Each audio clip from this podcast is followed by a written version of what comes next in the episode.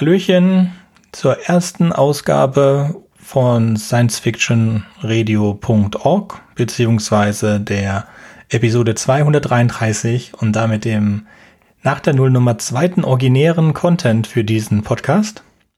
Und wir fangen an mit den Alien Crossovers und dazu haben wir Gäste und möchtet euch mal kurz vorstellen.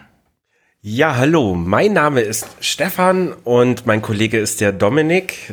Sag mal was. Guten Abend. Und wir sind Geistergule und Geschwätz, ein, ich sag mal noch recht junger Podcast seit Oktober 2021. Bei uns geht's grob um Geister, Gule und Geschwätz, Horror, Popkultur etc. Äh, wir sind beide um die 34, ich aus Leipzig, ihr aus Nürnberg. Genau. Sehr schön. Dann kann man nicht verhindern, dass meine bessere Hälfte Jürgen dabei ist. Hallo Leute, hallo Sönke und hallo Welt da draußen. Und der hat uns heute auch wieder eine wunderbare Zusammenfassung gemacht. So, ich mache dann mal wie angekündigt die Summary des ersten Alien-Films. Dieser Film mit dem sehr minimalistischen Titel, und das war sehr ungewöhnlich, dass man tatsächlich einen Film einfach nur Alien, was so viel heißt wie außerirdischer, aber auch fremdartig und fremd, also es ist sowohl ein Nomen als auch ein Adjektiv, ein ganzes Franchise begründete. Der Film spielt in exakt 100 Jahren im Jahr 2122 das Raumschiff Nostromo, ein Erzfrachter, ist auf dem Rückweg zur Erde. Bemannt mit einer siebenköpfigen Crew, fünf Männer, zwei Frauen, die sich eigentlich für den langen Heimweg im Kälteschlaf befinden.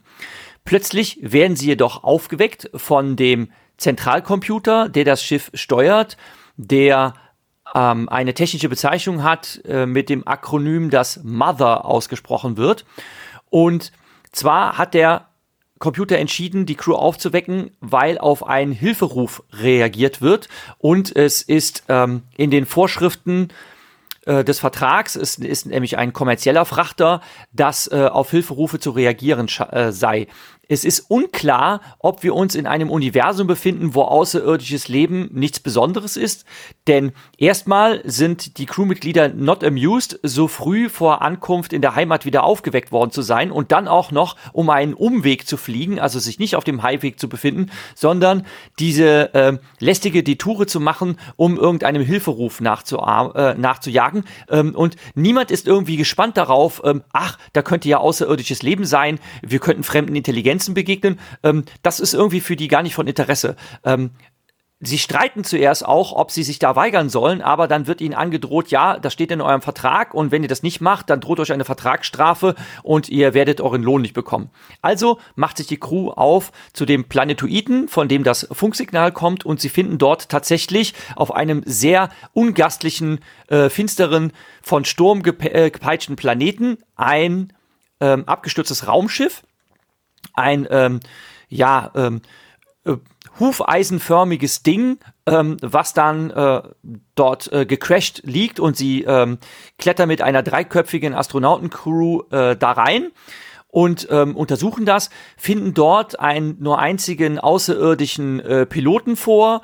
Ähm, tot, es ist nur noch ein Knochengerippe da. Äh, dieser Pilot ist auch eine ziemlich riesenhafte Gestalt und ähm, sie merken schon, dass dieser Pilot wohl in diesem Pilotensitz gestorben sein muss, denn er hat eine äh, markante äh, Verletzung in seinem Rippenbogen.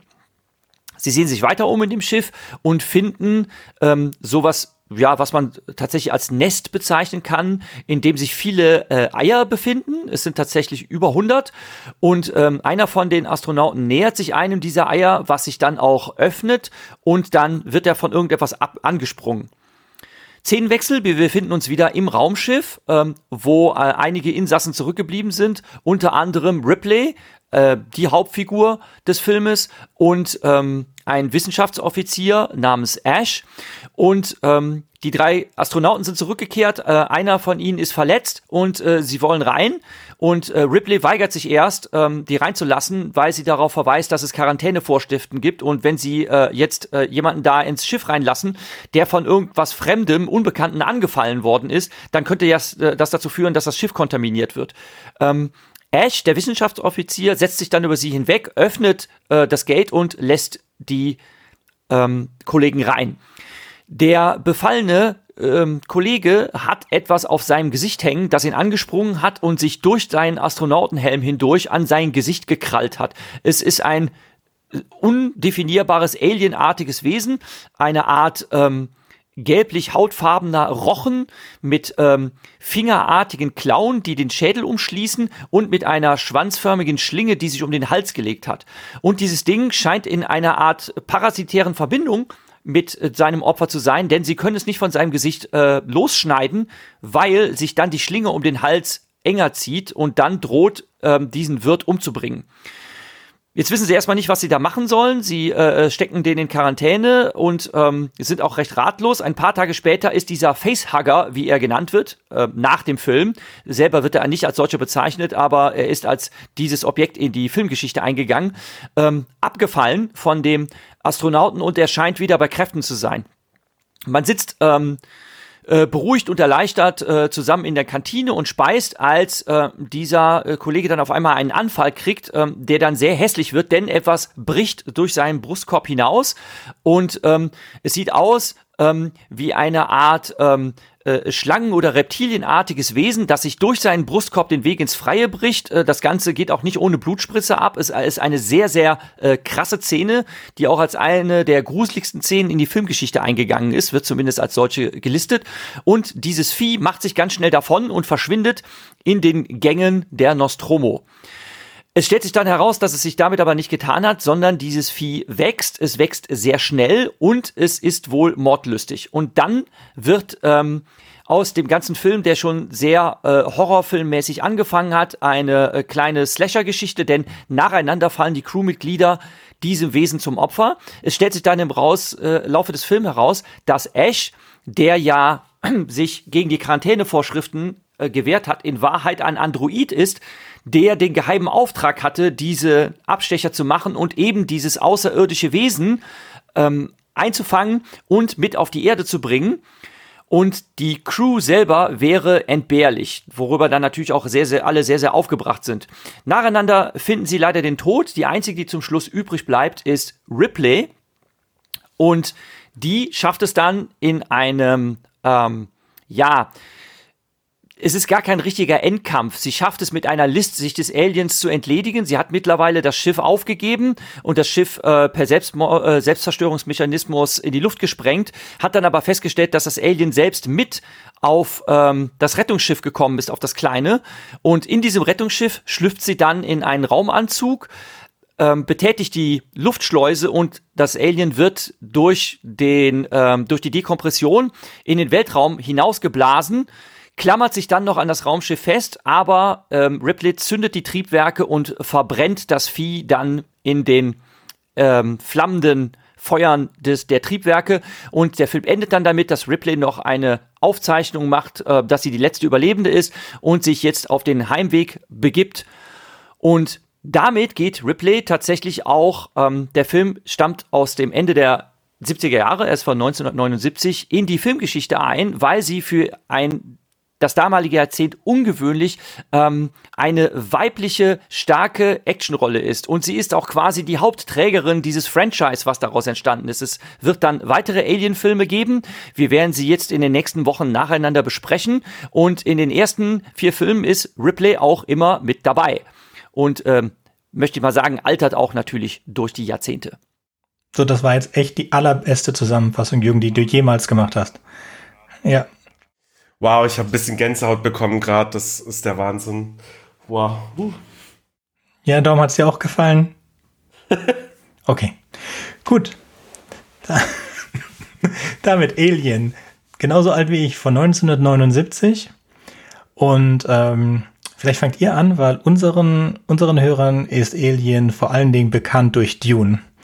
Und wenn ihr nicht wisst, warum, erkläre ich das gleich, wenn ihr kurz was dazu gesagt habt. Uh, durch Dune. Ich glaube, also ich bin Dune komplett, was heißt Neuling? Ich habe noch nicht einmal angefasst. Ich kenne so grob die Geschichte natürlich. Ähm, Hast du eine Idee, Stefan? Du bist da ja ein bisschen mehr ich im Dune-Universum. Ich überlege gerade, ich bin eigentlich im Dune-Universum drin. Ich habe die alten Filme teilweise gesehen, ich habe den neuen gesehen, ich habe die Bücher gelesen, nicht alle, aber fünf immerhin. Ähm, ich komme noch nicht drauf. Äh, sag's doch erstmal, lieber Sönke. Ja, also Dune galt als unverfilmbar und wurde dieses Jahr äh, hervorragend im Kino vertreten, der erste Teil von Denis, Denis Villeneuve. Ähm, hat sehr gut an der Buchvorlage gearbeitet. Es gab davor aber schon mal einen Teil, der von David Lynch gedreht wurde, der mir als Kind auch sehr gut gefallen hat. Aber auch David Lynch hat die Fackel übergeben bekommen, denn eigentlich sollte es Alexandro Jodorowsky drehen. Genau, der, Ah, der nie verfilmt ja. wurde, der nie fertig gemacht wurde. Genau. Äh, da gibt's auch eine schöne Doku auf YouTube Genau. auch. Die habe ich mir mal angeschaut. Ich war nach der Doku ein bisschen erleichtert, dass die nicht verfilmt wurde. Aber das ist, glaube ich, das liegt daran, weil das nicht meinem Zeitgeist entspricht oder ich einfach zu jung dafür gewesen wäre. Aber es waren Leute daran beteiligt, die an Alien beteiligt waren. Korrekt, und zwar ist das der erste Film, an dem dann diese Crew von Dune beteiligt wurde.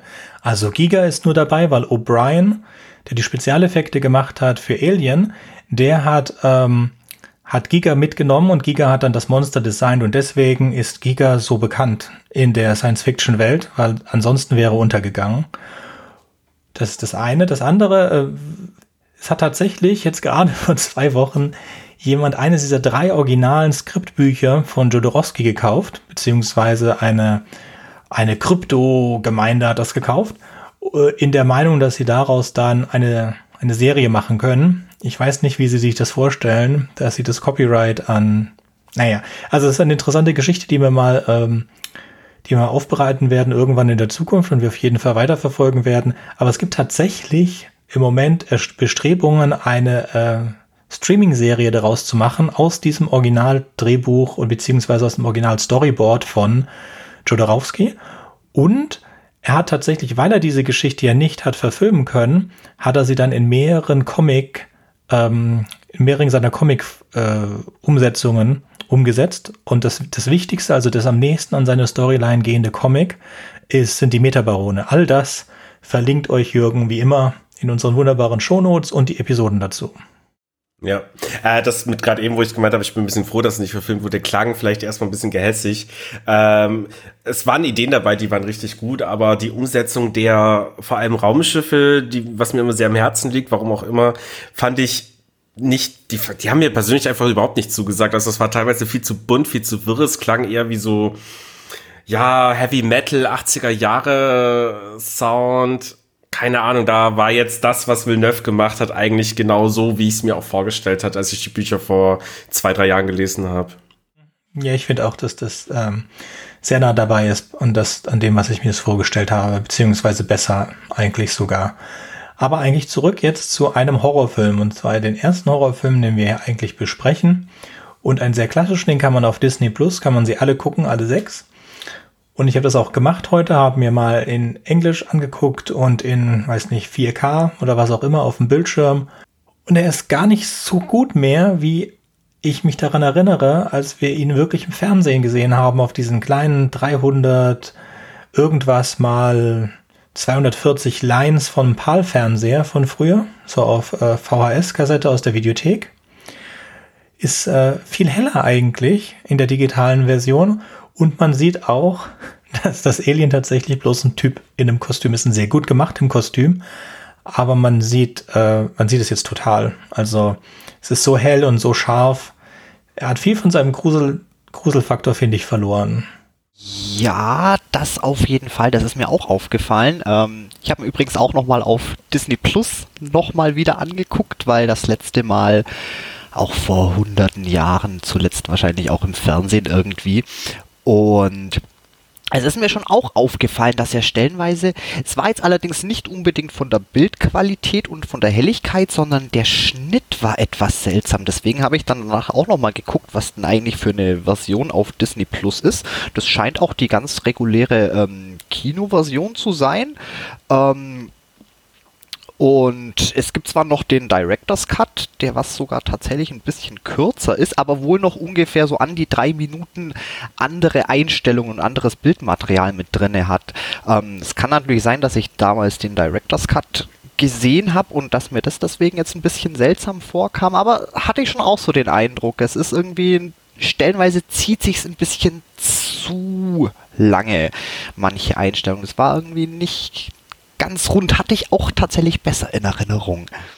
Ja, das ist sowieso so eine Krankheit im Moment, dass wir viel mehr Schnitte gewöhnt sind als früher. Früher wurden ja, Einstellungen gelassen. Ich finde, die, die, die Jumpscares und so weiter, die drin waren, waren sehr gut. Ich denke auch, dass das äh, ziemlich am Anfang, äh, dass das so ziemlich das erste Mal waren, dass diese Art von Jumpscares eingesetzt wurden. Nehme ich mal an. Ja, ich war da, wie gesagt, nicht geboren, als der Film ins Kino kam oder wurde gerade geboren.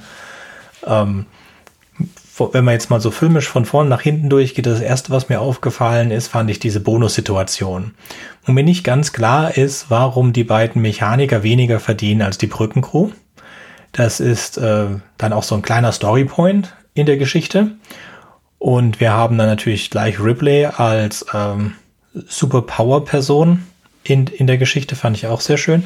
Und natürlich es immer lächerlicher wird, je öfter man es sieht, ist, ist der Computer, der Bordcomputer Mother. Der, mhm. also einmal auf dem Weg dahin, das habe ich komplett vergessen. Es, Mother selbst ist so eine rund, in einem runden Zimmer, in dem man sich in einen weißen Sessel reinsetzt und der Sessel dreht sich aus irgendwelchen Gründen da noch ein bisschen. Das bringt über, absolut überhaupt nichts. Und der gesamte Raum ist einfach nur mit ganz vielen kleinen Lämpchen ausgestattet.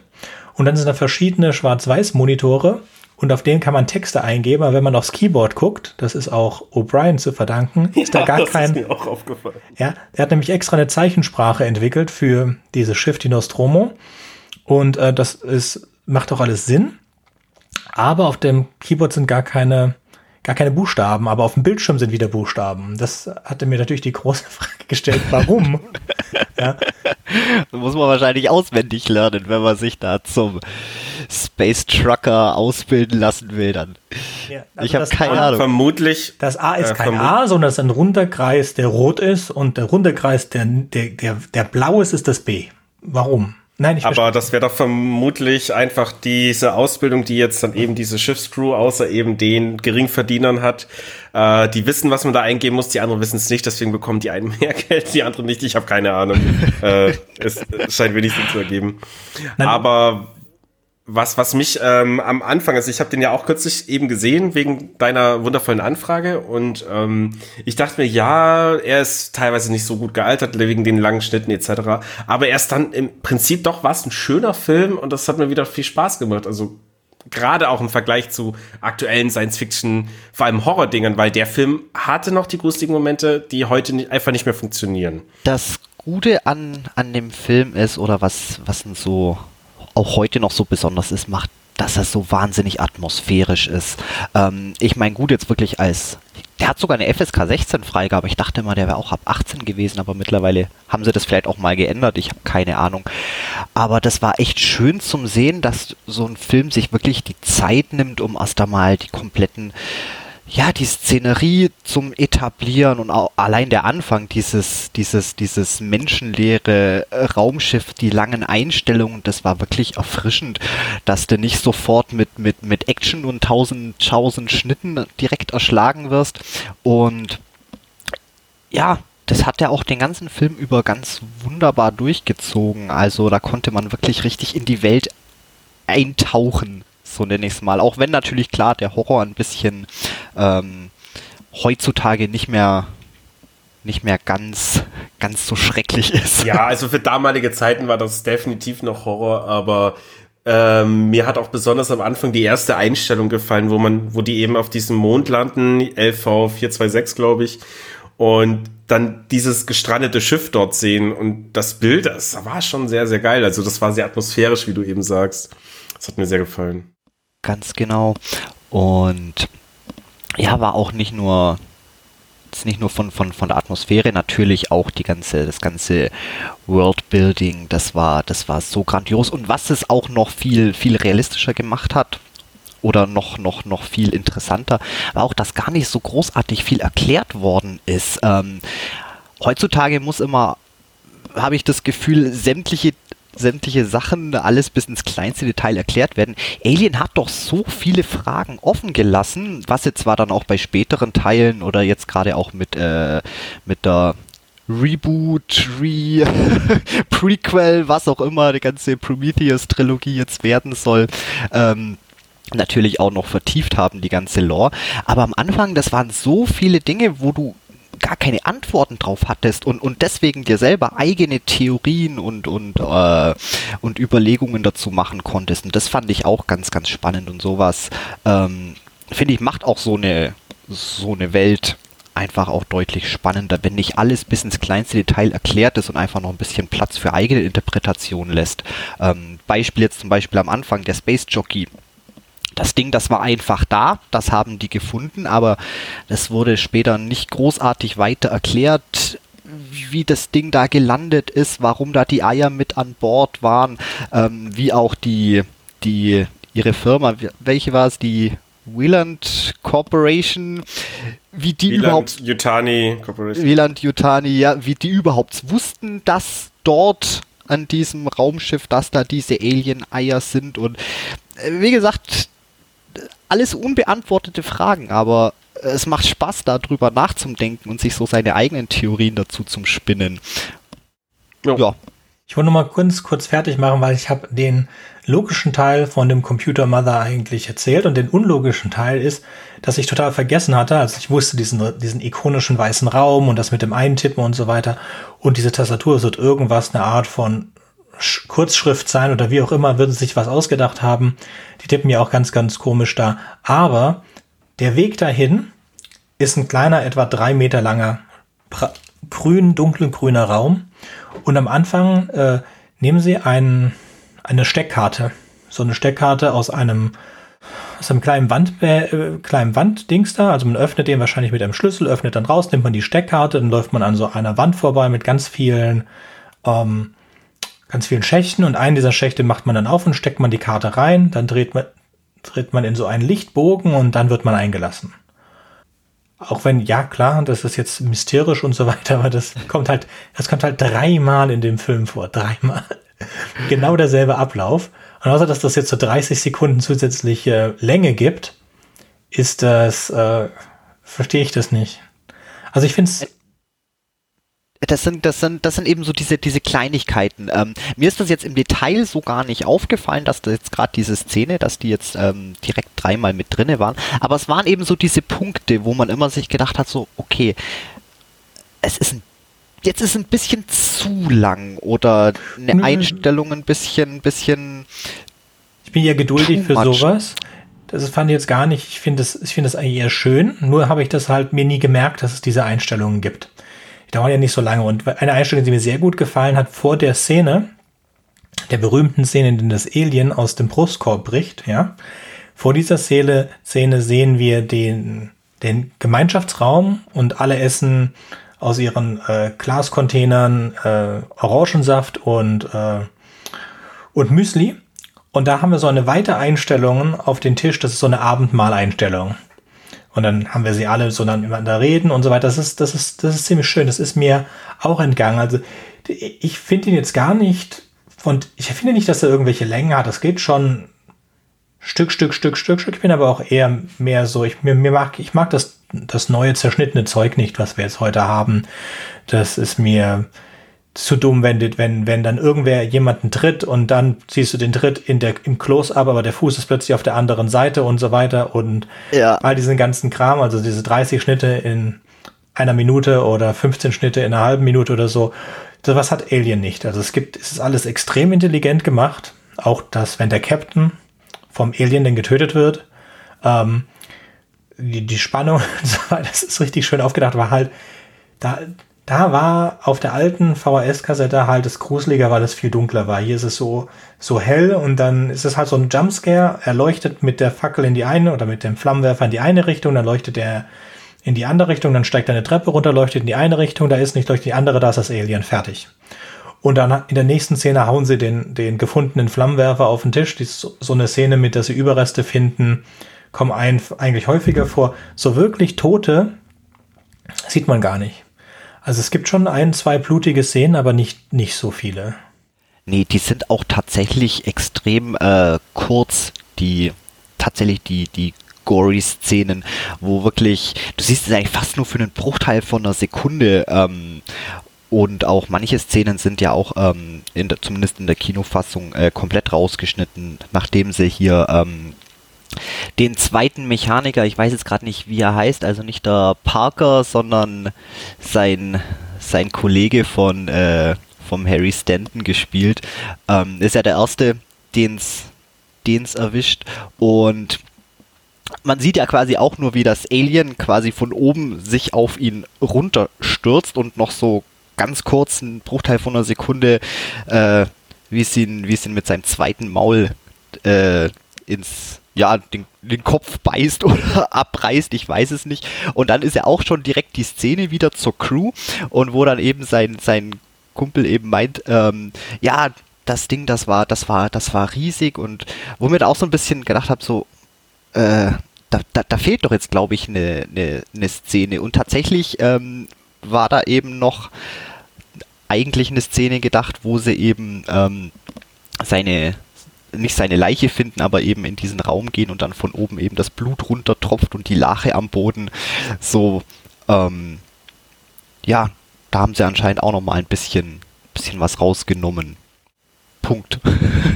Ja, also ich würde halt auch mal sagen, das wird auch, ich meine, da steckt ja immer noch so ein äh, Entwicklerstudio dahinter, die halt sagen, äh, wir müssen ein gewisses Publikum erreichen und wenn da so und so viel blutige Szenen auftauchen, muss man die FSK-Einstufung erhöhen. Das heißt, du kannst weniger Leute ins Kino lassen. Äh, ich kann mir vorstellen, dass da ein bisschen dann eben dieses, Leute, wir brauchen mehr Publikum, mehr Geld mitspielt. Aber trotzdem war für damalige Zeit der Film ja schon relativ sag ich mal, blutig. Ähm, getoppt hat's dann eigentlich nur irgendwann später hier The Thing von ne, Carpenter, wo es ein bisschen heftiger war, aber ansonsten für damalige Zeit war es schon krass.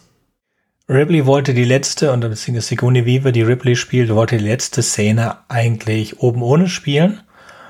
Ähm, das hatte sie angeboten, dann haben sie sich aber dagegen entschieden und dann ist dann diese Höschen-Unterhemden-Szene draus geworden. Was auch ganz okay ist, weil das ist der, der Grund, warum sie das abgelehnt haben, ist ja auch, dass Brüste in einem amerikanischen Film zu einer ganz anderen Einstufung führen. Ja, und sie hat auch dann später Interviews gesagt, das ist die beste Entscheidung, die ein Regisseur abgenommen hat, das nicht zu tun.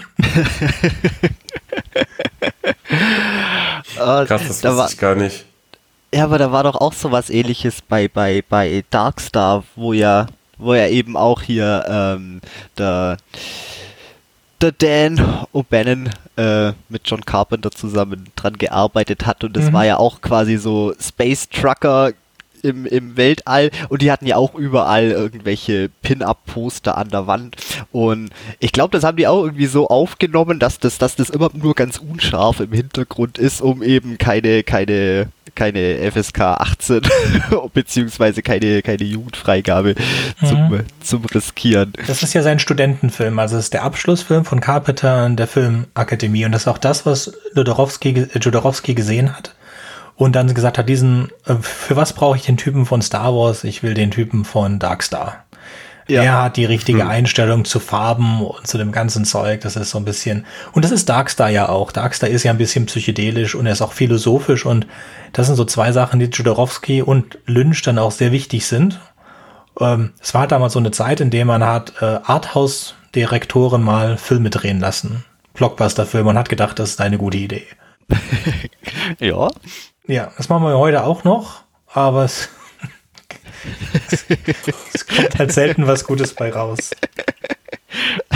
Ja, ich muss auch zugeben, also er war, er war auch super. Ich habe mir den, oh Gott, ich weiß auch gar nicht, vor zig, zig Jahren mal im Müller, da war der mal bei, bei Kauf 3, Zahl 2 irgendwo dabei und wusste ich, ich habe es gesehen, auch John Carpenter, den, den nimmst du mit und dann habe ich den angeguckt und ich wusste auch gar nicht, was ich von dem Film halten soll. Das war, ist das ernst gemeint? Ist das eine Parodie? Dann natürlich auch das Low Budget, das, das, das aufblasbare Alien und dann, ja, diese, diese, diese, diese esoterischen und philosophischen Elemente und ich wusste echt gar nicht, was ich davon machen sollte. Ich habe dann jetzt eben nur in Vorbereitung auf, auf, auf Alien eben gesehen, so, ach, okay, da hat auch äh, eben O'Bannon da dran mitgewirkt, zusammen mit John Carpenter und ja, die Parallelen zu Alien, die sind auf jeden Fall nicht von der Hand zu weisen und ich glaube, das hat er auch ja irgendwo mit erwähnt, dass er eigentlich nochmal einfach gern denselben Film, nur wirklich als Horrorfilm mit einem, mit einem wirklich furchteinflößenden Alien machen möchte.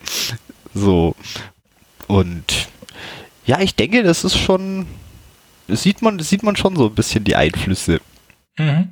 Das Design ist auch, also was mir jetzt nicht gefällt als Science-Fiction-Kenner ist, dass sie einfach so Antigravitation haben und dass das einfach funktioniert. Das würde man jetzt heutzutage nicht mehr machen.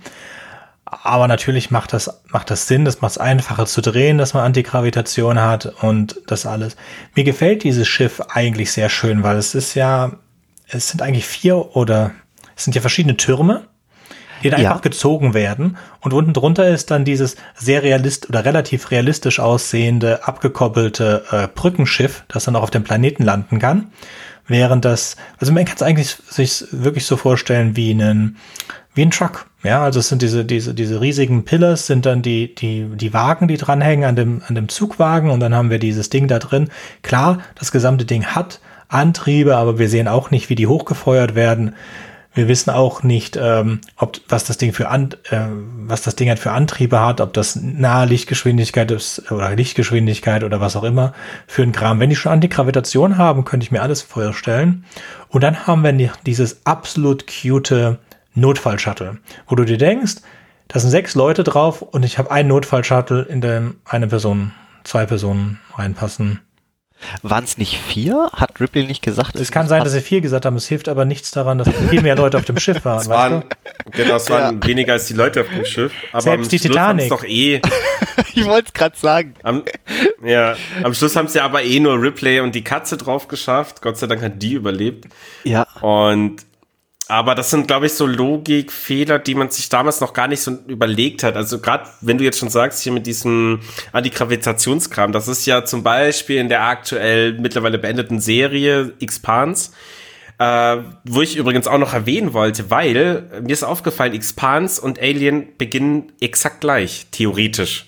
Mhm. Also in beiden Fällen gibt es ein, sie reisen das Universum, sie müssen irgendwas abbauen und empfangen ein Notsignal, dem sie nachgehen müssen. Nur ja, in Expanse wollen sie es vertuschen, in Alien haben sie es halt eben äh, ja nicht gewusst, dass sie das jetzt äh, dahin fliegen müssen. Also Aber es ist in beiden Fällen eine Waffe. Ja.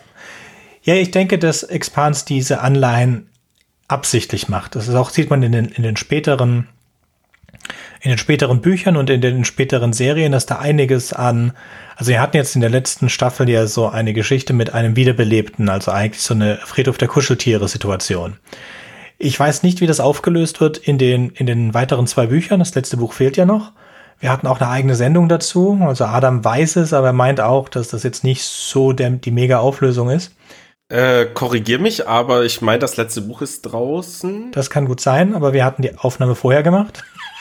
Mhm. ähm, ich bin mir da jetzt nicht sicher, aber zumindest die letzte Staffel war draußen, aber ja, da fehlt, nee, da fehlt ganz viel im Buch, meinte eine Freundin von mir und äh, die hatte das Buch, glaube ich, gelesen. Also es gibt ähm, die sechs Staffeln sind die ersten sechs Bücher und es gibt aber neun. Und wir machen die restlichen, für alle, die es nicht gehört haben, das ist jetzt Spoiler, ja, wir hatten eine eigene Episode dazu. Es gäbe jetzt in der Geschichte einen 20-jährigen Zeitsprung. Und dieser 20-jährige Zeitsprung, den wollen sie nicht machen. Außerdem seien die, die Bücher dann sieben und acht nicht so geil und das neunte ist noch nicht draußen. Und jetzt die Frage halt, ob das letzte des neunte Buchs noch retten kann. Und ich fand das eigentlich ganz nett, so wie es aufgehört hat. Aber man kann ja mal, äh, was ist das ganz grob? Diese Typen kommen zurück. Diese Typen, die auf dem Planeten sind, auf dem man wiedergeboren werden kann als Zombie und um das ein Raumschiff rumfliegt, die kommen von da zurück. Aber es wird nicht wirklich diese Auflösung, was die, ähm, die Wurmlochwesen, ja, geklaut aus, nicht geklaut, aber mit Anlehnung an äh, Baby, äh, nicht Babylon 5, sondern DS9 Also in Star Trek, da hatten wir das ja auch, Wurmlochwesen. Ja, also es gibt sehr, sehr viele Anlehnungen in Expans, was ich auch sehr schön finde. Und die machen das halt auch sehr, sehr gut. Äh, ja, und ich würde auch sagen, dass es in den meisten Anlehnungen müsste es eigentlich immer eine Hommage sein, weil die zwei sind große Fans und äh, die machen das auch schön. Also mir hat, mir hat die Serie brutal gut gefallen. Ja. Man kann ja sehen, Aber wie man es nicht machen sollte. In Matrix 4. Ja. So, jetzt zurück zu Alien. Oh Gott. Oh Gott. ja, zurück zu Alien. Ähm, wo waren wir? Wir waren bei dem Notsignal. Aber danach waren wir woanders. Ja, wir waren auf jeden Fall beim, beim, beim, beim Raumschiff, bei der Nostrodomo. Genau. Äh, was ja auch damals neu war noch, äh, was ich so ganz cool fand, was heißt im Endeffekt im Nachhinein, weil diese Filme aus der Zeit habe ich erst sehr viel später gesehen, weil zu der Zeit war ich noch nicht mal ansatzweise geboren, ich war noch, noch nicht mal eine Idee. Ähm, es war gerade so bei zum Beispiel Space Odyssey oder anderen Filmen, die Raumschiffe waren immer sehr relativ steril gehalten, sehr futuristisch irgendwie. Und das Raumschiff war ja zum ersten Mal so richtig irgendwie marode heruntergekommen, kann man sagen. Was ja dann später in Sachen wie Star Wars etc. auch nachempfunden wurde. Und das hat mir auch sehr äh, gefallen. Die Idee kam, glaube ich, sogar direkt von, von, von Star Wars. War mhm. nicht hier einer von den Set-Designern?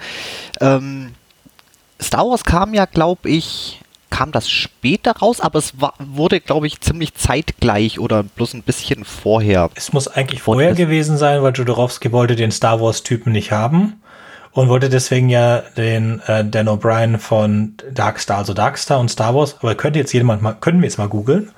Ähm, aber es ist jetzt rein logisch, müsste das vorher Also Episode 4 kam 77. Okay, siehst du, dann. Zwei Jahre früher quasi. Mhm. Genau.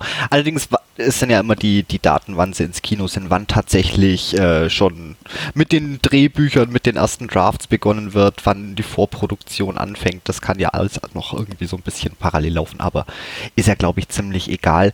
Ähm, ich meine eben nur, dass auch einer, der was eben bei Star Wars, so ein Set-Designer, was da schon mitgearbeitet hat und eben auch aus Budgetgründen eben diesen, diesen Look quasi kreiert hat, diesen, diesen gebraucht, diesen, ja, runtergekommenen und Vin natürlich da, ja, und dadurch natürlich aber auch so äh, äh realistisch jetzt sind mal in dicken Anführungszeichen, weil ähm, ich meine, es ist ja klar, wenn wenn da so ein Raumschiff gebaut wird und da fliegt eine, eine siebenköpfige Crew damit durchs Weltall äh, jahrelang. Und ich meine, ja, die leben da und die, die, die, die arbeiten damit, dass das nicht immer alles auch nach, nach, nach Jahren der Benutzung noch, noch picobello, strahlend sauber, hochglanz polierter Chrom und alles ist, sondern halt wirklich, ja, benutzt ist, finde ich, ist auch ein ganz, ganz, ähm, ja, toller, toller Aspekt von, von dem ganzen, von dem ganzen Design. Macht es halt auch wieder ja, ein Stück weit, Stück weit authentischer und realistischer, meiner Meinung nach. Auch wenn es natürlich mit den, die ganze Retro-Technologie mit, mit, mit den alten, äh, mit den alten Bildschirmen und Texteingabe, wo man sich denkt, ja, in der Zukunft, da ist doch bestimmt alles so wie keine Ahnung. Gut, aber das hast du, das hast du halt heute noch in Science Fiction ähm, dass da irgendwie Texteingaben sind, wo man sich denkt, ja, okay, Ey, mein, guck, dir, schon. Guck, dir, guck dir Soylent Green an. das war so der erste Science-Fiction-Film, wo ich mir gedacht habe, so, das ist die Zukunft und die Technologie, die ist, die ist unserer jetzigen Zeit, Jahrzehnte hinterher. Aber, ach Gott, das ist eine andere Geschichte. Ja, aber ich meine, klar, ähm, zu der Zeit, ähm, ähm, Weiß nicht. Kon wo wir gerade dabei sind, Soylent Green spielt 2022. Ach, genau dieses Jahr.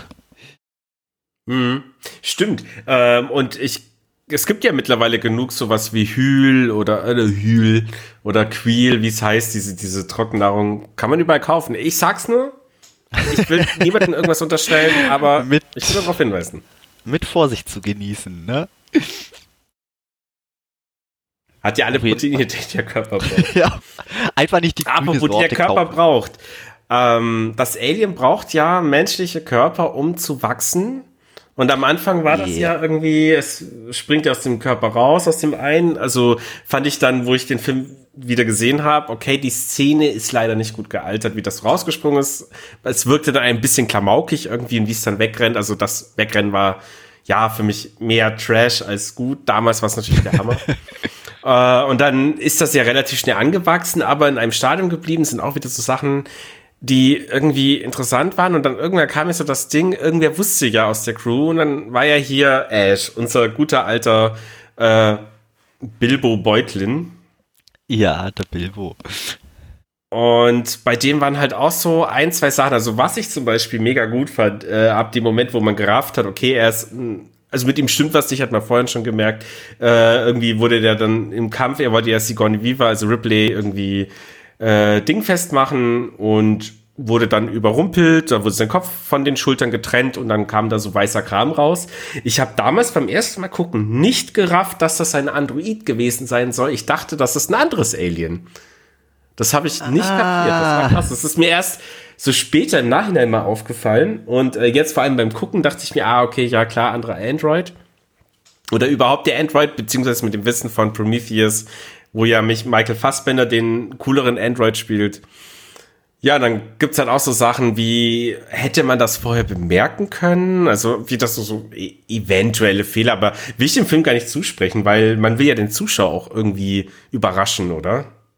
Nee, also ich glaube, Andeutungen im Vorfeld gab es eigentlich nicht. Ich meine, klar, er war ein bisschen so der shady wenn man, wenn man jetzt, wenn man jetzt richtig Sherlock ist, dann, dann könnte man sich überlegen, warum hatte der eine Schlafkammer? genau. ja.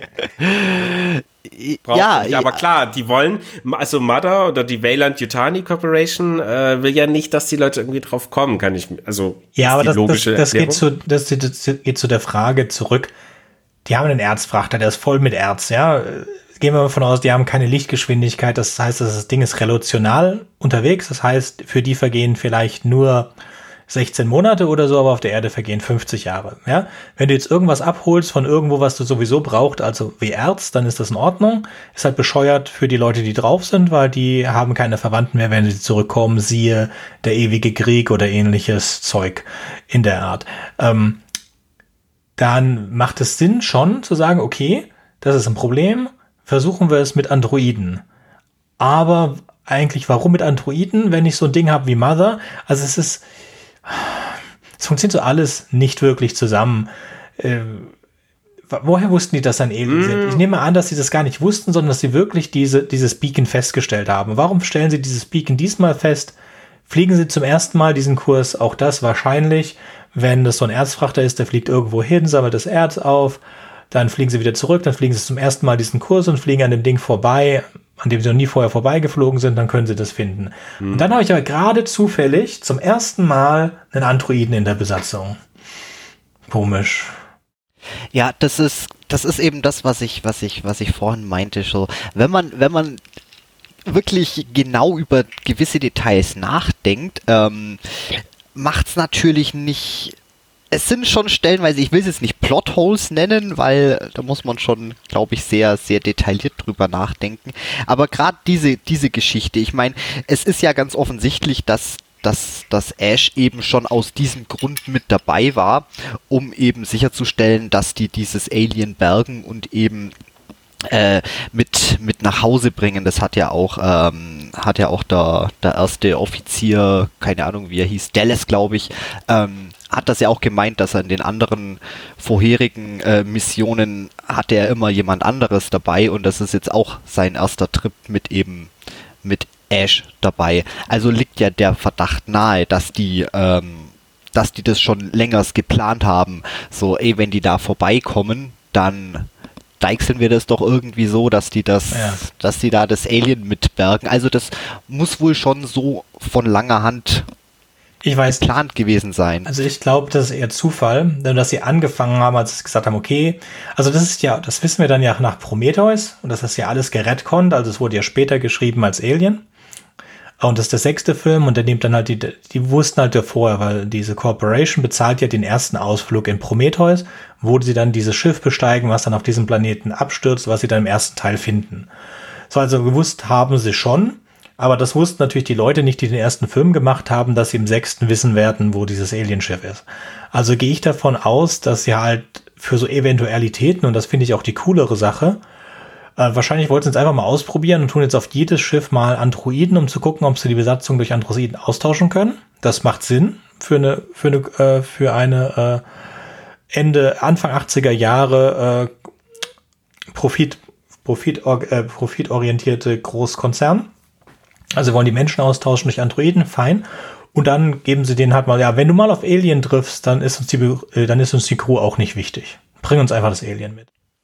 Ähm, würde ich sagen, hm. rein theoretisch ja, nur du vergisst dabei, ähm, dass ja die Corporation beziehungsweise Mutter ja schon im Vorfeld wusste, dass Alien, das ist die perfekte Lebensform.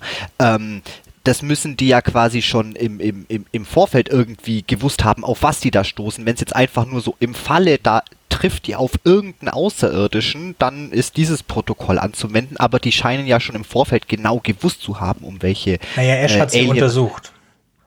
Also Ash hat ja schon, das gibt diese, dieses, dieses kleine, kleines Gespräch mit Ripley, wo er dann sagt, dass äh, das ist, ist mit Silikon überzogen und stößt das die ganze Zeit ab und Ripley meint, was bedeutet das? Und dann sagt Ash, das, that's a bad motherfucker. Ja, und das kann natürlich sein, dass er das dann an, er hat ja als Science Officer zusammen mit dem Captain Dallas als einziger Zugang zur Mother.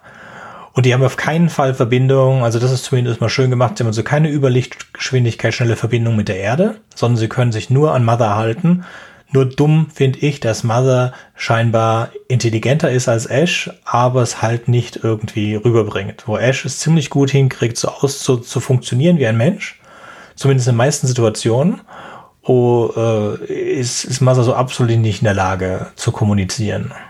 Was natürlich auch schon ein bisschen gruselig ist. Ja. Äh, ich ich habe da übrigens noch eine. Mach du erst mal.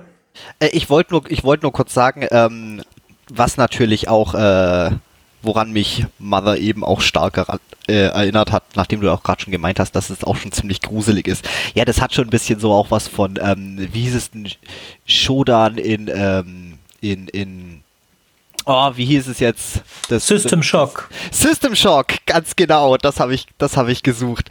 Einfach dieses, dieses, dieses kalte, ich, ich meine, klar, es ist ein, es ist ein hochintelligentes äh, Computerprogramm und es schert sich eigentlich auch nicht wirklich drum, wie das jetzt mit den, mit den Menschen kommuniziert und es fühlt sich ja so oder so äh, den Menschen überlegen, würde ich mal, würde ich mal meinen.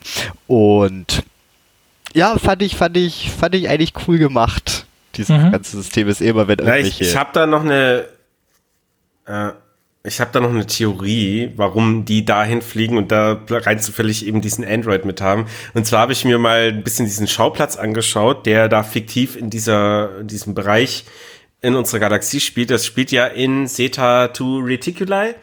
Und dann habe ich das irgendwie ein bisschen gegoogelt und Cetita Reticuli ist ja schon ein Begriff gewesen. Und zwar durch die ersten Entführungsgeschichten äh, Amerikas erzählt. Und zwar in den 60ern gab es da so ein Pärchen, die haben 1961 rum, glaube ich, behauptet, sie wurden von Aliens entführt. Und das hat man irgendwie diesem Quadranten zugeordnet. Also der Quadrant heißt dann Reticulum. Und da gibt es eben Cetic Reticuli, Cetica 2 Reticuli ist dann eben bei Alien.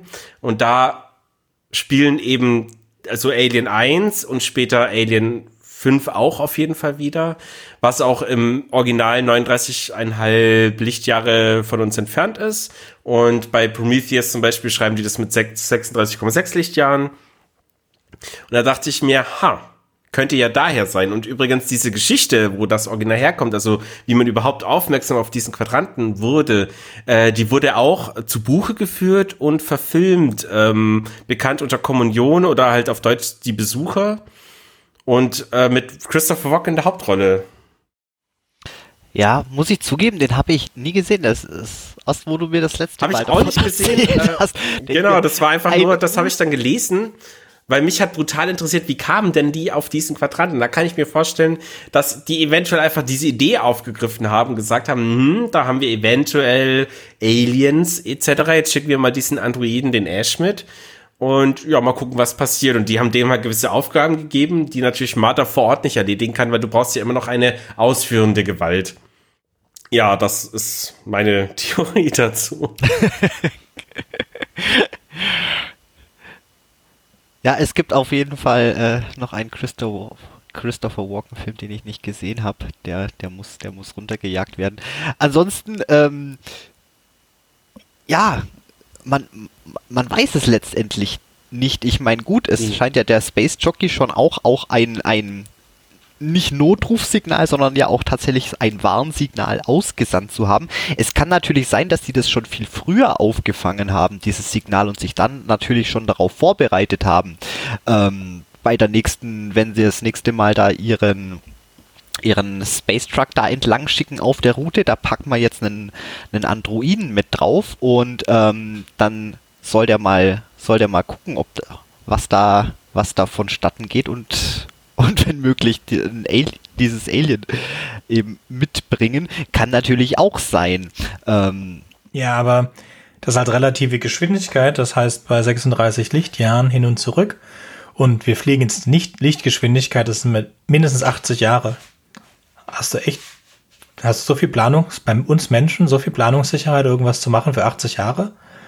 Also wenn das Licht ein Jahr braucht dahin und wir unter Lichtgeschwindigkeit also, fliegen, brauchen wir, wir länger. Wir wissen doch gerade mal, wir wissen gerade mal, was in den nächsten zwei Monaten abgeht. Nee, natürlich hast du das nicht, aber ähm, ich, ich glaube, wir können mal davon aus, die ging ja irgendwie davon aus, dass die so und so viel äh, Rückflugszeit hatten und dann sind die aufgewacht, dann hieß es, ja, wir sind noch mal einen kleinen Umweg geflogen, das kostet uns noch mal acht Monate. Mhm. Und ich meine, das System ist nach wie vor irgendwie 39,5 Lichtjahre entfernt. Das heißt, jetzt kann man sich natürlich drüber streiten und eventuell mal Leute, die da ein bisschen mehr Ahnung von haben als ich, ähm, wie, viel, wie schnell die dann sind. Aber ja, zu der Zeit des Science-Fiction-Writings gab es halt eben noch nicht die relative Geschwindigkeit. Doch, doch. Also die ist acht Monate für die drin, aber draußen vergeht halt Jahre. Hm. Also ich denke stimmt. mal. Ja, ähm, ja, stimmt ich weiß jetzt zwar nicht, wie, wie tief der Ben, äh, der Dan O'Bannon, wie der, wie sehr sich der natürlich auch mit, ähm, mit Physik und dem Ganzen ausgekannt hat und das in seinem Drehbuch mit berücksichtigt hat, aber es gab ja auch so viele, so viele Rewrites von den, von den, von den ausführenden Produzenten, die haben ja bis auf eben diese wenigen äh, Key-Elemente in der ganzen Geschichte auch so viel umgeschrieben und ich bezweifle jetzt, dass die sich großartig Gedanken darüber gemacht haben, ob das jetzt irgendwie äh, auch ja halbwegs realistisch ist. Ähm, das ist quasi so, ja, es wird schon irgendwie so hinpassen, ob das jetzt tatsächlich auch so machbar ist und ähm, ich denke, das wird da, wird da relativ zur, ja, nicht großartig drauf geachtet worden zum sein, ob das dann auch wirklich so ja, ja logisch nachvollziehbar ist, wenn man jetzt wirklich sagt, okay, wer Es ist halt auch, du bist ja auch immer du bist ja auch immer so ein bisschen limitiert an der Technik und der Zeit, in der du gerade lebst. Also du kannst dir zwar Sachen ausdenken, aber trotzdem so ein gewisses Vorstellungsvermögen hat irgendwo Grenzen beim Menschen manchmal. Und ähm, bevor wir jetzt, jetzt hier verrennen in Ideen und Kritiken und Logikfehler, würde ich einfach mal sagen, es ist nach wie vor immer noch eine der bahnbrechendsten Filme der ganzen Science-Fiction und überhaupt Science-Fiction-Horror-Reihe. Also ich meine, das für uns Geistergut und Geschwätz, unserem Podcast ist ja auch Science-Fiction-Horror irgendwann Thema. Und klar werden wir über Alien reden. Das ist einer der Filme neben zum Beispiel Event Horizon. Und dann gehen mir langsam die Ideen aus. Ja, genau. Äh, es ist, Event Horizon ist der einzige andere, der mich noch einfällt. Ja, und äh, es ist großartig in allen Punkten. Also ja, es ist hier und da ein bisschen vielleicht schwach oder Logikfehler, aber die Atmosphäre ist komplett da. Der Xenomorph, also die, die, äh, die Entstehung vom Xenomorph durch Geigers ähm, ähm, künstlerische Einflüsse ist der absolute Hammer, die bis heute überdauert hat. Ich meine, es gibt sogar eine Kirche in Schottland, das muss ich ja auch überlegen, die einen Wasserspeier hat, der so aussieht wie der Xenomorph. Ähm, es gibt viele, viele andere Science-Fiction-Spiele, vor allem oder Lektüren, die sich auch daran bedienen und das immer wieder aufnehmen vor allem auch Alien-fremde Spiele. Half-Life mein Beispiel, aber kann man auch drüber streiten. Und die haben halt neue Sachen gemacht. Zum Beispiel, das war ja einer der ersten Filme, wo es endlich, wo es das erste Mal einen weiblichen Actionstar gab. Also mit ähm, Sigourney Weaver, die ja ursprünglich gar nicht hätte genommen werden sollen. Die hatten ja irgendwie, eigentlich wollten es einen männlichen Protagonisten. Das war ja damals dieser, boah, fuck, wie heißt er? Paul Newman, glaube ich. Ja, Äh, also für mich eine unbekannte Person, die war mega bekannt, Superstar, so mehr in den 60er, 50er, 70er. Und der hat ja abgesagt, dann waren die irgendwie, die, die Storywriter, Regisseur enttäuscht oder geknickt. Und dann kam ja O'Brien auch auf die Idee, so, naja, das Science-Fiction-Zukunft, da könnte es ja sein, dass ja irgendwie Frauen und Männer gleichgestellt sein könnten. Vage These, ne? Und dann dachte er sich, naja, wie wär's denn mit einem weiblichen Protagonisten? Und dann, die Geldgeber waren eher nicht so begeistert, aber äh, der Regisseur war mega begeistert. Und dann haben sie ja äh, wie, Sigourney Weaver gecastet, die vorher auch völlig unbekannt war. Die hatte drei, vier Filmrollen, aber nur so nebenbei. Eigentlich Theaterschauspielerin. Und die hat ein großes Problem halt einfach mit ihrer körperlichen Größe. Das heißt einfach nicht so zum typischen Frauenbild gepasst hat. Ja, dann wurde die gecastet, bumm, zack, die hat das Genre, die hat einfach das Filmgenre damit ein bisschen ver verändert. Und das finde ich sehr, sehr geil. Das gefällt mir sehr gut. Ja, das stimmt. Das, das war schon, wie sagt man, ziemlich, ziemlich fortschrittlich für, für, für damalige Zeiten. Re revolutionär, würde ich sagen. Ja, ja, ja, ja, ja, genau.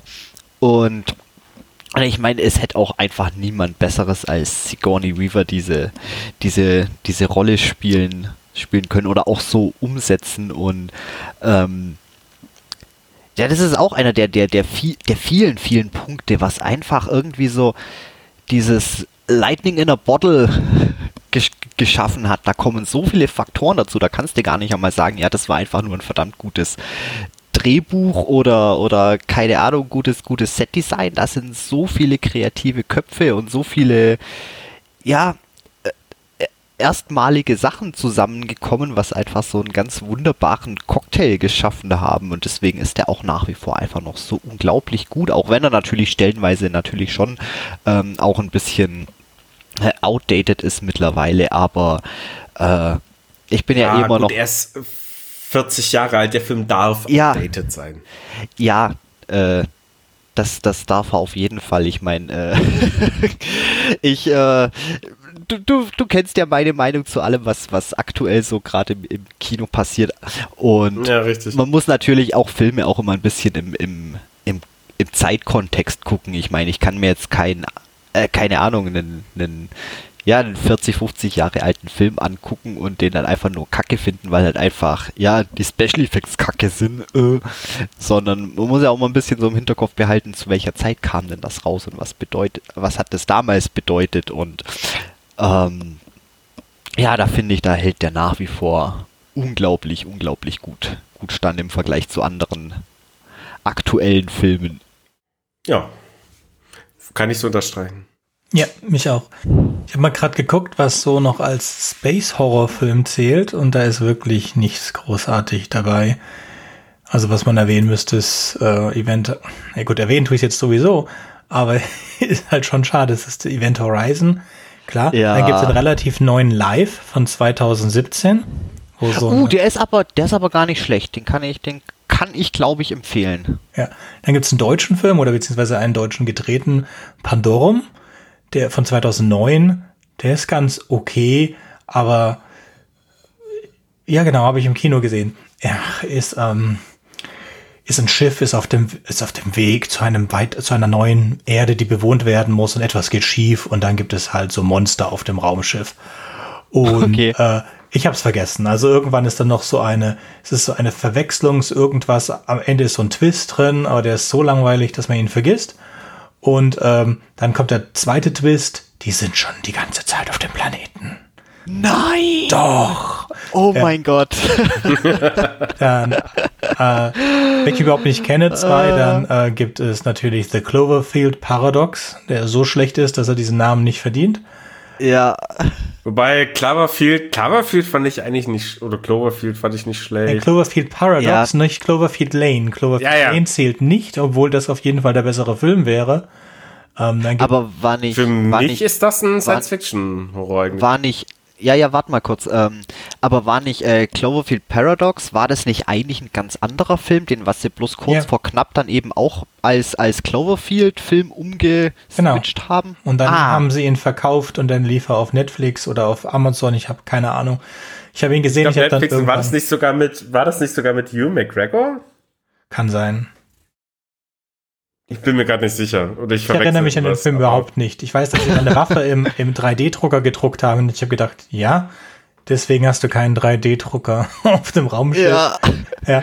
Aber die, ja, einzig, die, die einzig geile Szene war, wo eins von den Crewmitgliedern da irgendwie in diesen, in diesen, äh, in diesen Kabelschacht rein teleportiert wird. So, das, das war ziemlich bisschen Body-Horror-mäßig, wo man dachte so, oh, scheiße, die wird da jetzt wirklich rein teleportiert. Die ganzen Röhren und Sachen gehen komplett durch ihren Körper durch. Ich weiß auch gar nicht mehr, wie das passiert ist. Also der ja, die Film wurde war, dahin, das war so eine Ver- Dimensionsverschiebung, in dem die Ja. Raumstation in die andere Dimension verschoben wurde und dann war die äh, geschlechtsgeänderte Person irgendwer anders und das war, glaube ich, die, frag mich nicht, geguckt. ich habe mit einem Auge hingeguckt und mit einem Ohr. Ja, also Pitch Black, der erste, das ist okay. Ja, warte Speed- mal, das war doch, Mit Vin Diesel. ja genau, doch, der war gut. Ja. Der mit den Necromongers und so. Nein, Necromongers Ja, ist der, der ne der zweite dann. Der erste ist der Ach richtig so. auf dem Planeten Ah, okay. mit den Monstern.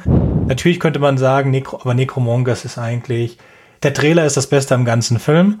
Und ähm, Ja. dann Species mit dem Alien, das auf der Erde kommt und dann nach gesunden Personen Ja. sucht zum sich fortpflanzen. Und dann ganz klasse, den habe ich gesehen, den fand ich so schlecht.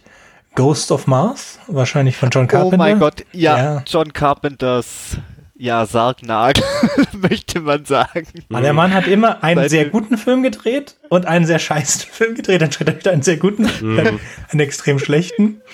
Ja, also äh, auf der Liste nicht dabei ist ähm, They Live von John Carpenter, den ich aber auch eigentlich so als Alien-Horror akzeptieren würde. Ja, ist halt nicht wirklich, ja gut, es ist schon irgendwie Science Fiction, aber es spielt halt nicht im Weltall. Ja. So, das wird wahrscheinlich das Ja. Problem sein. Ja, ich überspringe jetzt ein Äh, paar, die ich nicht kenne. Mhm. Man, man könnte noch diskutieren über District 9. Es ist halt weniger Horror, aber es ist Wer- halt Science Ja. Fiction eigentlich. Also Wär es hat eigentlich einen Documentary-Style drin. Ja, aber es ist leider nicht so, nicht so. Aber was ich gleich gedacht habe und was jetzt auch dabei ist, ist Critters. Also Critters, Ratten aus dem Weltall, da bin Ja. ich dabei. Genau. ja, es ist ja immer so, wenn du eine Horror-Franchise hast und dir fällt nichts Besseres mehr ein, dann machst du es im Weltall. Es gibt Jason im Weltall und es gibt natürlich auch. Hellraiser äh, Bloodlines. Genau. Genau. feier's. Ja, also ich, ich erinnere mich nicht mehr dran, aber ich habe gesehen, die sind jetzt im Weltall. Super. Ja, aber da, wo die Filme, wo die Filme aufhören, haben die Spiele irgendwann angefangen und in den Videospielen zum Beispiel gibt's halt Dead Space und Dead Space, muss ich sagen, die haben es wieder hingekriegt, äh, Weltraumhorror richtig real zu machen. Und zwar so weit, dass ich das Spiel nach zehn Minuten beendet habe, weil ich sagen musste, nee, schaffe ich nicht. Also schaffe ich einfach psychisch, körperlich nicht. Sp Horrorspiel kann ich nicht spielen und ähm, vor allem nicht Dead Space, das war der Hammer. Gott, war das gruselig. Sowas nicht drauf. Man muss sagen, Dead Space hat wirklich eine wahnsinnig geniale Lore. Ich habe da vor ein paar Wochen mal angefangen, mich ein bisschen in die Story reinzulesen, aber mittlerweile gibt's auch schon so viele Spiele dazu. Das ist schon wieder so, oh mein Gott, wo fängst du da an? aber auf jeden Fall, ähm, auf jeden Fall empfehlenswert. Äh, das sollten Sie vielleicht mal Bücher, Bücher drüber schreiben oder so, keine Ahnung. Mhm. Ja. Also es gibt dann noch, ähm, jetzt hab ich's- also auf der Liste steht noch drin die Farbe aus dem All, was von 2019, das habt ihr wahrscheinlich besprochen, weil das basiert auf einer Kurzgeschichte von, Lovecraft. Lovecraft natürlich. Ähm, genau, Das war, glaube ich, unser Hauptthema sogar in unserer Lovecraft-Folge. Ja, da ging's, ja, weil ich ziemlich viele Versionen von, von Verfilmungen von genau der Kurzgeschichte gesehen habe. Aber ähn, ähnlich Eine- wie, äh, wie, wie The Thing zum Beispiel, es ist theoretisch ein Thema aus dem All, aber spielt nur auf dem Planet Erde, also langweilig. ja. Also gut, ja. Also The Thing fehlt auf der Liste, finde ich aber auch, passt sehr gut da rein. Und was auch reinpasst, aber jetzt gar nicht dabei ist, oder ich habe ja einfach nur kurz gegoogelt nach einer Liste und auf die erste Liste geklickt, die ich gesehen habe. Jetzt habe ich vergessen, was ich sagen wollte. Nicht schlimm. War sicherlich ein guter Film. Ja, was gibt's denn Neues? Es gibt noch Lifeform gibt's ja, gibt's, oder nicht, nicht Lifeform, dieser mit diesen, diesen Weltall-Vampiren, dieser ganze. Oh ja, der ist geil. Life Force. Life Force, genau, oh Ah, mein ja. Gott. Der ist auch Der- so schlecht und so gut. Ach, jetzt fällt mir ein. Solaris. Also Solaris zählt jetzt ja nicht als Horror, aber ich finde, Solaris gruselt Oh. mich mehr als die meisten von diesem anderen. Aber Life Force ist echt geil. Diese halbnackten Space-Vampire, die dann kommen. ah, es, ist, es gibt schon echt einen Trash, wo du nicht weißt, warum der jemand für Geld ausgegeben hat. Die sind aber so viel besser als der Trash, der heute kommt, weißt du? Das war noch Qualitätstrash. Das stimmt, weil die haben damals tatsächlich noch versucht, äh, die haben die haben das noch ernst genommen. Der ganze Sharknado und Killer Chair und Schieß mich schon tot, was es da alles für ein Käse gibt, Velocip äh, irgendwas mit Velociraptor und einem Priester, irgendeine Kombination. Das ist alles ja so gewollt trashig schlecht. Die Filme von damals, die sind so, die sind so unterhaltsam gut, weil die das, die haben es wirklich versucht, die haben sich so Mühe gegeben und sind halt so kläglich gescheitert. Und das finde ich macht's, macht die Filme so großartig. Da, da, da, merkst du einfach noch, da ist trotzdem Herzblut drin. Und da gibt es so viele verdammt gute Filme. Da könnte man sogar sagen, äh, Terror Vision zum Beispiel, äh, könnte man auch als Science-Fiction-Horror Horror bezeichnen. Ähm, ist ja auch, ich weiß nicht, kennt, kennt ihr den Film? Nee. Oh mein nee. Gott, der ist ja im Prinzip so ein bisschen so eine Mischung aus Per Anhalter durch die Galaxis und ähm, und was weiß ich, irgendein Monster-Puppentrickfilm. Es geht im Prinzip darum, eine Familie, die, die empfängt irgendwie außerirdisches äh, Fernsehen und wird halt auch so quasi, ja, die Erde, die wird platt gemacht, um halt Platz zu machen für irgendeine neue Sendestation oder keine Ahnung. Und dann kommen da irgendwelche äh, Aliens durch, durch, durchs Fernsehen mit rein. Hat sogar so ein bisschen, fast ein bisschen, oh, ich weiß gar nicht, wie man den beschreiben könnte. Der ist einfach nur so, oh, angucken, einfach angucken, Terror Vision. Ich, ich habe den ja auch noch äh, rumliegen, der ist so, ja, ja, ich sage jetzt einfach mal eine Mischung aus Per Anhalter durch die Galaxis, Critters und ähm, Schickt mir das bitte alles, damit es Jürgen geben kann für die Shownotes. Jawohl, kann ich machen. Schreibe ich mir, glaube ich, auf. Musst du da machen, Domi. Diesmal, diesmal musst du wirklich was machen, ja. Ähm, aber jetzt, um mal zurück zum Thema wiederzukommen, Alien. Ähm, um abschließend ah, ja, genau. zu sagen, es ist sehr schwierig, obwohl eigentlich das Thema ja gerade für uns Science-Fiction-Horror sehr interessant ist. Es gibt leider nur sehr wenig. Es gibt im Horrorbereich sehr viel mehr in anderen The Thematiken. Und ich muss sagen, Alien hat da den Meilenstein gesetzt, den Grundstein überhaupt gesetzt. Und ich, ja, großartiger also, Film, großartige Leistung von allen. Und ähm, ich würde heute noch jedem empfehlen, schaut euch Alien an, um Gottes Willen. Genau, das was mein, meine Frage zum Abschluss. Kann man den Film heute noch gucken? Also die hochauflösende Definitiv. Version ist sehr schön, ja, wenn man ist, ja, also das Alien ist nicht ist, ist, ist schon besser gealtert als das meiste an 3D. Also wenn ihr Event Horizon euch jetzt anguckt, dann werdet ihr leider feststellen, dass die ähm, 3D-Sachen extrem schlecht gealtert sind, obwohl das mindestens die Nummer zwei in Space Horror ist an den Filmen. Ähm, ja, und das ist halt, weil damals gab es keine, gab es das nicht. Das ist also alles Props und die sehen halt ein ganz klein wenig schlechter aus heute mit der Hochauflösung, als sie damals aussahen. Trotzdem fantastisch. Ja, ich, das ist nee, auch das, was ich immer, immer wieder sag. Lieber schlechte Props als schlechte CGI, weil zumindest ist das, was wo tatsächlich da ist. Und ähm, man muss ja auch sagen, das Alien ist auch gar nicht so viel zu sehen. Es ist ja. Mit Absicht äh, nicht. Ganz genau. Und die paar Male, wo es zu sehen ist, die meiste Zeit sieht es einfach nur nach wie vor hervorragend aus. Es sind meistens dann so die, die, die kompletten äh, Bodyshots, wo es genau. einfach komplett so drauf zu sehen also ist. Also die Nahshots sind alles super. Auch ja. wie sie das gemacht haben mit dem, mit dem, wie die Säure sich durch das durch, durch das Zeug durchfrisst. Das haben sie super gemacht. Also sie haben mhm. wirklich Mühe gemacht. Man kann jetzt da nicht viel sagen. Also das, das Set-Design ist fantastisch. Ja, die Shots sind schön lang und es wird nichts versteckt und den ganzen, also kann man echt nicht sagen. Halt, wenn der das, das Alien komplett da ist, also am Ende sieht man es halt, wie es sich da eingekauert hat. Und dann sieht man halt, das ist ein Typ in einem Suit. Und ja. da kannst, also das hat man halt, wenn das schlechter belichtet war, nicht gesehen und das siehst du halt jetzt. Das stimmt. Aber da, da kann man, glaube ich, drüber, drüber hinwegsehen. Das macht im ganzen Film vielleicht, keine Ahnung, fünf Sekunden. Ich weiß jetzt auch nicht, nee, meine Kinder, wenn die alt genug sind, ob ich denen die ersten vier, äh, drei Star Wars also das ist ja die, die Frage für uns, die mit den ersten Star Wars groß geworden sind und dann für die, die groß geworden sind mit den Episode 0 bis, bis 3. Ja, das ist ja was ganz anderes. Und dann gibt es noch diese, diese letzte Dings. Ja, die, die am besten gar nicht erwähnen. Ähm, ja. Äh, hä? Ich würde. Es gibt doch nur sechs Star Wars Filme. ja, genau. Es gibt nur einen Matrix-Film. Es war mal ein würd- zweiter geplant, aber dann wurde der irgendwie nie gemacht. Da bin ich übrigens voll Oh, bei dir. Ich mag auch Das bloß den ersten. Ich, ich bin by the way, ich bin so hart bei, es gibt drei Matrix-Filme. Aber egal, anderes Thema. ähm, Ja, bei Star aber den vierten gibt's nicht. schwierig. nee, gibt's nicht. Hä?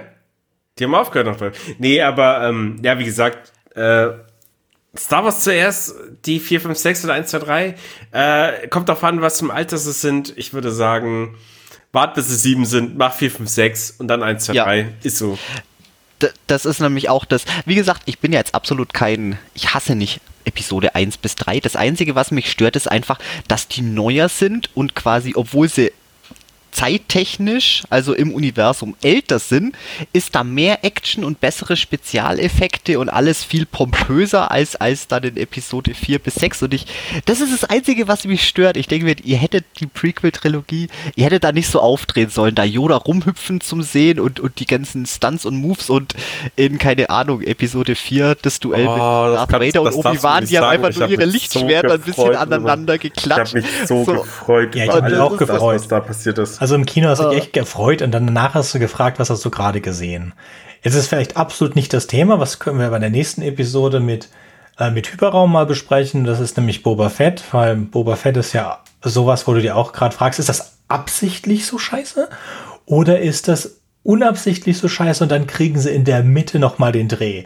Also wenn ihr es nicht gesehen habt, ähm, Habe ich noch nicht. Bin- ähm, bin bin, ich- dann warte bitte mal, bis es komplett durch ist, weil im Moment kann man es nicht sagen. Es ist so, so der Anfang ist so echt schlecht, so dass die Episoden werden, werden graduell schlechter, so dass ich gesagt habe, nach der dritten, wenn sie jetzt eine vierte machen, haben wir Star Wars Special. Und dann machen sie aber einen Dreh, einen, einen solchen Dreh. Und dann erstmal bist du total Mhm. erleichtert, dass sie diesen Dreh jetzt gemacht haben. Und die letzten zwei Folgen waren sehr gut. Ja, ich Ja, bin hat gespannt, ja weil Mandalorian hat mich ja sehr begeistert. Äh, by the way, mitbekommen, Taika Waititi macht einen neuen Star Wars Film. Ja, mal gucken, ob sie das Also, Franchise ich nochmal bin wiederbelebt sehr kriegen. gespannt, ich freue mich so gut. Ja, der schafft das schon. Ähm, naja, zurück zum Thema eigentlich. Ähm, ich, sind wir durch Ich eigentlich? glaube, wir sind durch. Wir Ich sind glaub, durch. äh, In allen ja. Bezeichnungen, also in allen Bedeutungen des Wortes sind wir durch. Definitiv. Ich meine, was willst du auch zu Alien noch groß sagen? Das ist ein absoluter Filmklassiker. Das ist ein Must-See-Film. Wer noch nicht gesehen hat, guckt ihn euch an und es darf auch nicht gejammert Ja. werden, dass der äh, zu wenig Action, zu wenig Special Effects. Es ist Nein, einfach, das ist ein- es ist das ist einfach mein ein- Film. Es ist ein Film, wo man einfach mal sagt, leg dein scheiß Handy weg, guck dir den Film jetzt in Ruhe an. Nimm einfach mal drei Stunden, lass dich bitte ein in dieses Thema, genieß es. Ich sag drei Stunden mit Vorbereitung, Chips holen etc. Drei Stunden. Ja. Lass dich ein auf das Thema. Lass dich einfach nur ein auf dies, diese visuelle Idee, die diese Regisseure und Drehbuchautoren hatten. Das sind nicht nur ähm, Schauspieler damit beschäftigt, es sind sehr viele Menschen mit beschäftigt. Äh, gebt euch das. Und einfach nur denkt euch, okay, Disney Plus sagt, ja, hier für 10 Euro darfst du gucken, was du willst, aber denkt drüber nach, da haben sehr viele Leute sehr lange hart dafür gearbeitet und zu Recht ein sehr gutes Ergebnis rausgebracht. Und deswegen finde ich Alien immer noch ein wunderschönes Ergebnis von Liebe zu Science Fiction, Liebe zum Unbekannten, Liebe zu neuen Ideen und ja, guckt Alien. Mehr gibt's nicht zu sagen. Mhm. Gut, damit können wir es auch belassen. Das war sehr schön und wir sprechen uns hoffentlich mal wieder zu einem anderen Thema. Müssen wir was finden, was passt. Star Und- Wars. Star Wars. Dune, Nee, da bin ich Dune. raus. Sobald es bei Dune ist, bin ich dort dein Mann. Äh, Dune müssen wir auf den nächsten Teil warten. Wir haben schon 16 Folgen oder so zu Dune gemacht. Aber ich, ich, ich habe hier eine Liste online gestellt von allen Themen und wir sind auch offen für alles, was sich irgendwie an Themen eignet. Und das kriegen wir alle schon verplant. Also wir halten uns zwar schon an unserem Plan, aber unser Plan wird immer länger, weil immer irgendwelche Leute kommen mit irgendwas, das mal reinmachen. Deswegen haben wir jetzt ja einen neuen Kanal, auf dem wir Sachen mach, ausprobieren können, wie jetzt diese Alien äh, Crossovers. Und dann machen wir die, die Sendung, wo ich, äh, wo ihr hoffentlich auch zukommt, äh, zu Unrecht vergessen, wo wir so kleine Plädoyers, so siebenmütige Plädoyers für einzelne Filme halten. Und dann hoffen, dass wir angemeldet. Mhm, und dann hoffen, dass Leute diese Filme wiederentdecken. Weil es gibt sehr viel Zeug da draußen, was jetzt nicht Alien ist, das absolute Klassiker ist, aber die trotzdem es wert sind, mal geguckt zu werden. Und die gibt es auch meistens sogar auf Streaming-Plattformen wie Amazon Prime kostenlos. Nur weiß es halt niemand. Und die sind aber wirklich, wirklich lustig. Und auch teilweise ziemlich gut und gar nicht so schlecht gealtert wie das Zeug, das alles äh, Visual, äh, 3D-Effekte drin hat und Computereffekte und so weiter. So, dann wollen Ja. wir es für heute bewenden lassen. War sehr schön. Sagen wir noch alle Tschüss. Auf Wiederschauen. Ich sag vielen Dank für die Einladung auf jeden Fall. Hat Gerne, uns sehr gerne. gefreut. Dann auch Jürgen, du. Sag auch mal Tschüss. Ciao. Gut, dann Tschüss.